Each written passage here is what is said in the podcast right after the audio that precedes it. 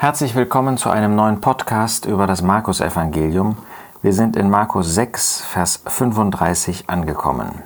Wir haben beim letzten Mal, in dem letzten Podcast gesehen, dass der Herr Jesus seine Apostel, er nennt sie ausdrücklich Apostel oder der Geist Gottes hier, weil sie seine Gesandten waren, wieder empfangen hat, dass sie sich bei ihm ausgesprochen haben, dass er ihnen gezeigt hat, in was für einer Gesinnung man einen Dienst tun soll. Und dann heißt es, da viele Menschen bei ihm waren, von ihm gehört hatten, er sie äh, gelehrt hatte, und als es schon spät geworden war, Markus 6, Vers 35, traten seine Jünger zu ihm und sagten, der Ort ist öde und es ist schon spät, entlass sie, nämlich die Volksmengen, damit sie hingehen aufs Land und in die Dörfer ringsum und sich etwas zu essen kaufen. Hier sehen wir, dass die Jünger nichts gelernt haben von dem Herrn Jesus.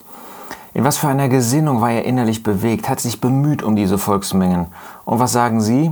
Sie sollen nach Hause gehen und sich was zu essen kaufen. Wir wissen natürlich nicht, wie es damals war, ob nachts überhaupt noch irgendwelche äh, Geschäfte offen hatten, ob sie sich nachts irgendwie noch etwas irgendwo hätten zu essen kaufen können. Aber jedenfalls waren die Jünger das Problem los. Sie waren ihre Verantwortung los. Darum ging es ihnen. Das war das Gegenteil von dem, was den Herrn beschäftigte. Er bemühte sich um diese Volksmengen. Ihm lag an ihnen. Er wollte sie geistlich nähren, aber er wollte sie doch nicht einfach umkommen lassen. Er wollte doch nicht, dass sie da mit hungrigen Mägen nach Hause liefen. Und die Jünger Entlass sie, sie sollen sich selbst darum kümmern. Wir wollen jedenfalls nichts damit zu tun haben. Wie gehen wir damit um, dass es Bedürfnisse gibt? Bei uns geht es nicht um die äußeren Bedürfnisse der Menschen. Ähm, da sorgt Gott heute auf andere Weise für. Aber damals waren die Jünger bei dem Herrn Jesus. Der Jesus, der Sohn Gottes, war bei ihnen. Und er wollte, weil er diese Volksmengen jetzt den ganzen Tag über belehrt hatte, sie nicht einfach leer zurückgehen lassen. So antwortet er hier auch. Er aber antwortete und sprach zu ihnen, gebt ihr ihnen zu essen. Ja, damit hatten die Jünger nicht gerechnet. Am liebsten hätten sie gar nichts wahrscheinlich gesagt, sondern sich einfach verkrümelt. Aber das ging eben nicht. Nein, jetzt standen sie vor dem Herrn, hatten ihm gesagt, entlass sie. Und jetzt nimmt er sie in die Pflicht. Was würdest du tun? Was hättest du getan in dieser Situation? Jetzt stehst du da vor, wir wissen, 5000 Männern und noch Frauen und Kindern. Und wir werden in die Verantwortung genommen. Gebt ihr ihnen zu essen. Und sie sagen zu ihm, sollen wir hingehen und für 200 Denare Brote kaufen und ihnen zu essen geben? Ihnen war klar, dass selbst für 200 Denare das nicht ausreichen würde. Sie sind nicht in der Lage zu erkennen, dass der Sohn Gottes bei ihnen ist. Sie versuchen rational jetzt zu überlegen, was könnte das alles kosten, was müssen wir jetzt besorgen, statt das, was sie doch erlebt haben, Markus 3 bis Markus 6, wie der Herr Jesus gewirkt hat, dass er der Sohn Gottes ist, dass er Wunder tun kann, dass nichts zu schwer, nichts zu groß für ihn ist, dass er das auch in dieser Situation einsetzen konnte. Er aber spricht zu ihnen, wie viele Brote habt ihr? Nun ist das nicht bei uns auch oft so, dass wir die Situation rational, nüchtern, wie wir sagen, äh, überblicken und dann sagen, geht nicht, müssen wir eine andere Lösung nehmen. Und so funktioniert das eben nicht. Nein, der Jesus sagt, gebt ihr ihnen zu essen. Er aber spricht zu ihnen, wie viele Brote habt ihr? Jetzt sollten sie nachschauen. Geht hin, seht nach. Das heißt, sie hatten etwas. Da war etwas vorhanden, woran der Herr anknüpfen konnte. Das finden wir sehr oft. Die meisten Wunder, die der Jesus tut, tut er nicht, indem er etwas aus dem Nichts heraus schafft. Ja, diese Schöpfung ist aus dem Nichts heraus von ihm geschaffen worden. Aber meistens möchte er anknüpfen an dem, was vorhanden ist, gerade bei uns, den Gläubigen. Natürlich reicht das nicht aus. Und als sie es erfahren hatten, sagen sie fünf Brote nämlich und zwei Fische. Das ist natürlich viel zu wenig, aber es ist doch etwas. Und wenn wir das erfassen könnten, dass der Herr dir, dass er mir etwas gegeben hat. Das ist viel zu wenig für das, was nötig ist. Aber es ist ausreichend, dass der Herr damit etwas macht. Wir dürfen nie meinen, das, was wir haben, das, was wir können, ist sowieso reine Gnade. Es ist nur, weil er es uns anvertraut. Aber dass das ausreichen würde, dass das die Bedürfnisse abdecken würde, beantworten würde. Nein, das ist keinesfalls richtig. Aber der Herr hat dir und mir etwas anvertraut. Und wenn wir damit arbeiten, wenn wir damit tätig werden, dann kann der Herr aus diesen fünf Broten und zwei Fischen kann er viel machen, so wie er das hier tut. Ja, alles, was wir haben, alles, was wir geben können, spricht von ihm. Die Brote, er ist das wahre Brot. Er ist das Brot Gottes. Das heißt, das, womit wir Menschen dienen können, das ist Christus.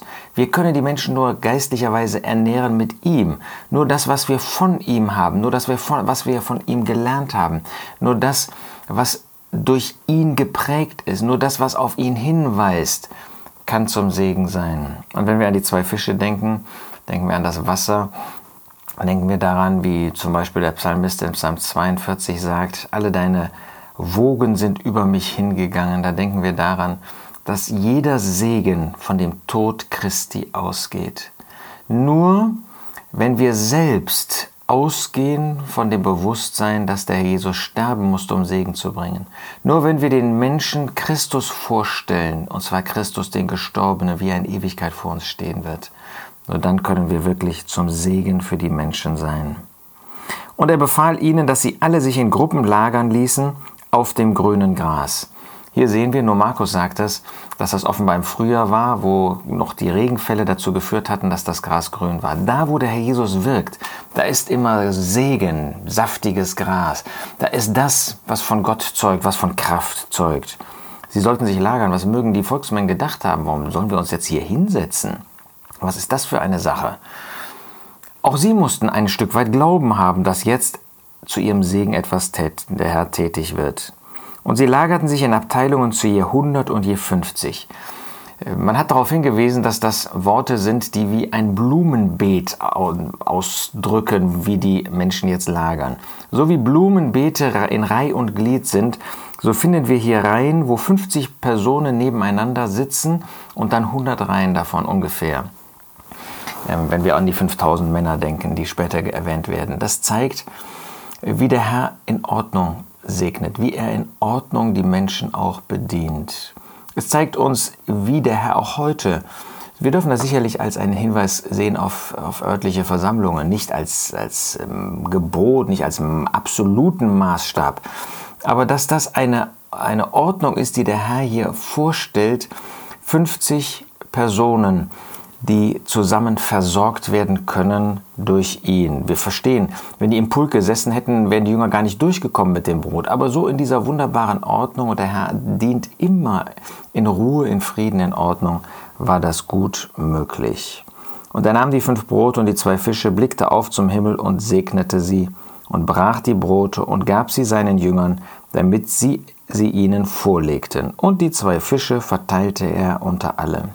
Der Jesus würde sich jetzt erweisen als der Sohn Gottes, als derjenige, der Gott selbst ist. Und was tut er zuvor? Er dankt dafür. Er zeigt, dass er alles aus der Hand Gottes nimmt, als abhängiger Mensch. Was ist er für ein Vorbild? Wie denken wir oft groß von uns und wie sehen wir den Herrn Jesus hier in dieser Niedrigkeit, in der Bereitwilligkeit, einfach die Dinge aus Gottes Hand anzunehmen, ja in Abhängigkeit von Gott zu handeln. Und die Jünger, Sie standen jetzt um den Herrn Jesus. Sie sahen diese fünf Brote und zwei Fische. Er dankt dafür. Für 5000 Leute? Ja, für 5000 Leute. Da musste schon auch Glaube bei den Jüngern vorhanden sein. Stell dir das vor. Ähm, du musst dich anstellen, um von dem Brot zu bekommen. Und du bist jetzt, wenn wir an zwei Reihen denken, der Sechste hinten. Du bekommst nichts mehr. Aber die Jünger haben sich doch angestellt. Sie haben dem Herrn vertraut, dass er jetzt zum Segen wirken würde. Und der Herr benutzt sie. Der Herr übergeht seine Jünger nicht, auch dich nicht. Er möchte auch dich benutzen zum Segen für andere. Und sie aßen alle und wurden gesättigt. Ein Satz. Und sie aßen alle und wurden gesättigt.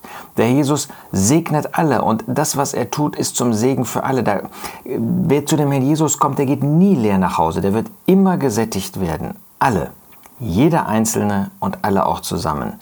Da, wo der Herr Jesus wirkt, ist es zum Segen. Wenn du zu dem Herrn kommst und die Dinge von ihm an, annimmst, nicht von den Jüngern allein, nicht von den Dienern, wenn du zu dem Herrn Jesus kommst, sagen wir in einer Zusammenkunft zur Auferbauung und sagst, Herr, ich brauche Segen, dann wirst du gesegnet werden. Wir als Werkzeuge sind immer unvollkommen, aber der Herr ist vollkommen und er gibt, auch durch unvollkommene Werkzeuge. Und sie hoben an Brocken zwölf Handkörbe voll auf und von den Fischen. Da blieb was übrig, aber der Herr wollte nicht, dass das einfach liegen blieb. Nein, er wollte auch seinen Jüngern, den Zwölfen, etwas geben von dem, was dort vorhanden war. Sie hatten bisher nichts gegessen. Jetzt waren zwölf Handkörbe voll. Natürlich dürfen wir daran denken, dass es der Segen ist, den der Herr den zwölf Stämmen Israels einmal in der Zukunft geben wird. Aber hier finden wir zunächst einmal, dass er auch seine Diener bedient, dass auch sie etwas bekommen. Und der Herr, wir wissen es nicht, ob er einfach verzichtet hat, aber seine Diener, der, der aus, ähm, der weitergibt, der, der andere segnet, der wird auch selbst gesegnet werden. Und die, welche die Brote gegessen hatten, waren 5000 Männer. Was für eine riesige Anzahl an Personen, die der Herr bedient hat und gesegnet hat. Das kann er auch heute, ob wir eins sind oder zwei sind oder fünf oder fünfzig. Er wird jeden segnen, der zu ihm kommt. Das wünsche ich dir, dass du das erlebst. Aber dass du auch ein Diener bist, der im Verborgenen oder in der Öffentlichkeit ein Instrument in der Hand des Herrn ist, um andere zu segnen.